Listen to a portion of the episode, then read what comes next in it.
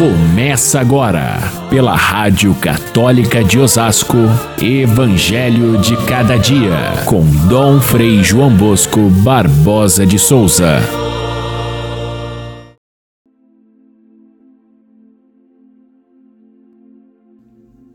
Um fariseu convidou Jesus para jantar com ele. E Jesus entrou e pôs-se à mesa. E o fariseu ficou admirado ao ver que Jesus não lavou as mãos antes da refeição. E Jesus disse ao fariseu: Vós, fariseus, limpais o copo e o prato por fora, mas o vosso interior está cheio de roubos e maldades. Insensatos! Aquele que fez o exterior não fez também o interior? Antes, dai esmola daquilo que possuís e tudo ficará puro para vós. Caríssimos irmãos e irmãs, ouvintes do nosso Evangelho de cada dia, o santo hoje, lembrado pela liturgia da Igreja, é um mártir de primeira grandeza. Ele foi bispo da cidade de Antioquia ainda no primeiro século, na passagem do primeiro para o segundo século. E ele viveu naquele tempo das grandes perseguições, mas foi um homem firme na fé. E os seus pronunciamentos ficaram gravados no coração do povo cristão desde o começo. Mas mais do que isso, quando ele foi condenado a ser mártir em Roma, ele fez uma série de cartas por, pelos lugares por onde ele foi passando, mas não para se defender, pelo contrário, para pedir aos seus amigos que não tivessem nenhum tipo de interferência para que ele fosse para Roma e fosse de fato martirizado e entregue às feras para ser devorado, porque ele queria, queria muito, tinha muita vontade de entregar a sua vida por Cristo e partir para o céu para encontrar-se com Ele. As suas cartas são de repassado amor a Cristo e de amor ao martírio e amor à igreja. Portanto, ele foi e será sempre lembrado como o bispo de Antioquia que deu a sua vida por Cristo, mas manifestou uma coragem tão grande a ponto de até impedir que fosse é, tirado dessa, dessa graça de ter o martírio. Santo Irineu de Antioquia, lembrado hoje. Vamos ao Evangelho. O Evangelho de hoje é breve, é uma refeição que Jesus faz na casa de um fariseu.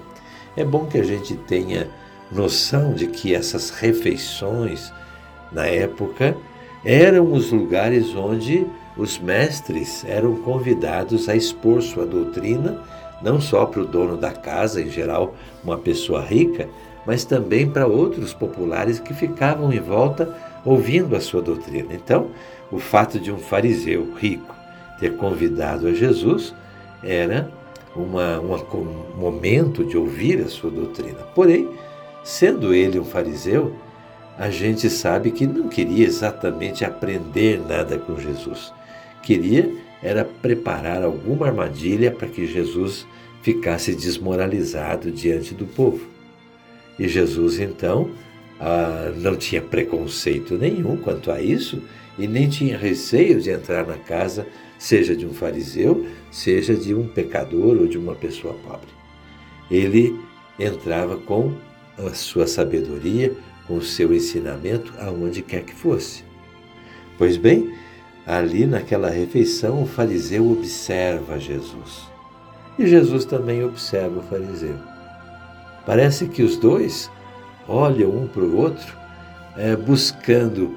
O fariseu buscava é, encontrar um erro em Jesus.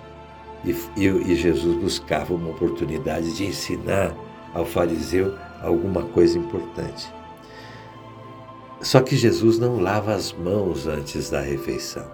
Ele não cumpre o ritual previsto pela lei. E isso faz com que o fariseu fique pensando no seu coração: olha, esse mestre, mestre das leis de Deus, não cumpre a lei de Deus. Portanto, está aí um erro grave que a gente deve denunciar. Mas Jesus se antecipa ao pensamento do próprio fariseu e lhe dá a resposta. Ele dá uma resposta dura. Parece assim, num primeiro momento, se eu sou convidado aí na casa de alguém, eu não devo, não deveria pelo menos dizer coisas que ofendessem o dono da casa. Mas ali não se trata disso. A hospitalidade do dono da casa era acolher o pensamento de Jesus. E ele mostra o seu pensamento, inclusive criticando o próprio fariseu, ou os fariseus em geral, dizendo que eles são muito cuidadosos com a limpeza das mãos, dos pratos, dos copos, a limpeza exterior, mas por dentro estão cheios de maus pensamentos. Jesus invoca o próprio Deus para dizer: foi Deus que fez tanto o exterior quanto o interior, portanto, é uma insensatez, ele chama o fariseu de insensato, é uma insensatez você viver uma religião só externamente, sem se preocupar com o interior, sendo que o interior é que vale. Deus olha o nosso interior. Deus nos julga a partir das nossas intenções e não a partir das exterioridades. Enquanto que o fariseu observa as exterioridades, não só para ele se apresentar como bom, mas para julgar a Jesus e aqueles que exteriormente não fazem os ritos previstos. Como isso era uma atitude constante dos fariseus, Jesus aproveita para dar uma verdadeira aula, uma lição de, de como a gente deve considerar aquela lei complicada que os fariseus tinham de o que, é puro, o que, é impuro, o que a, a, a pureza que, que, que é um atributo de Deus e a impureza.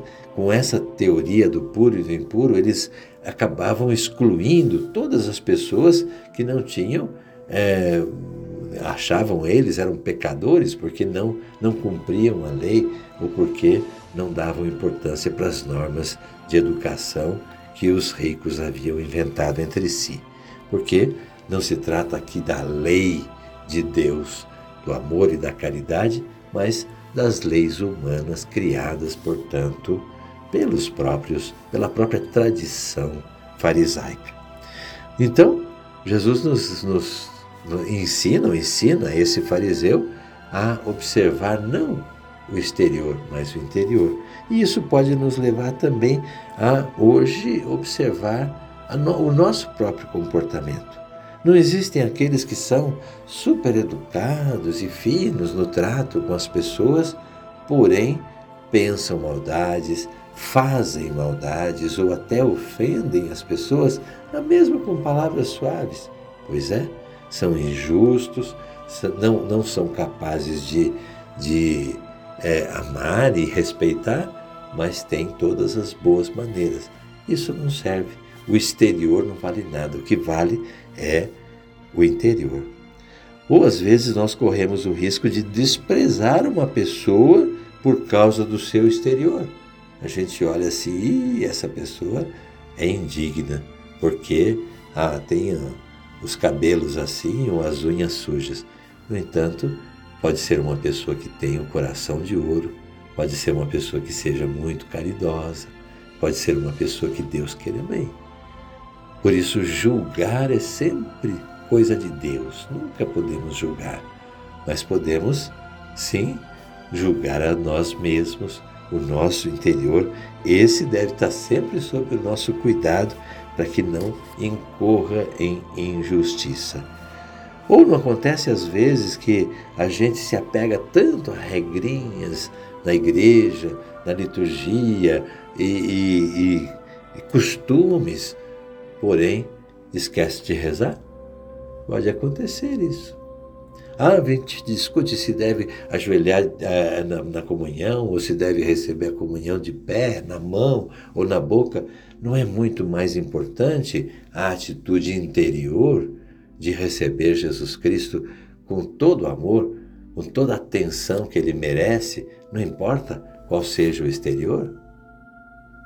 É, a gente precisa de fato aprender sempre mais a fazer as coisas com interioridade, com espiritualidade, com verdade, e não apenas uma religião feita de gestos externos que não traduzem o nosso interior.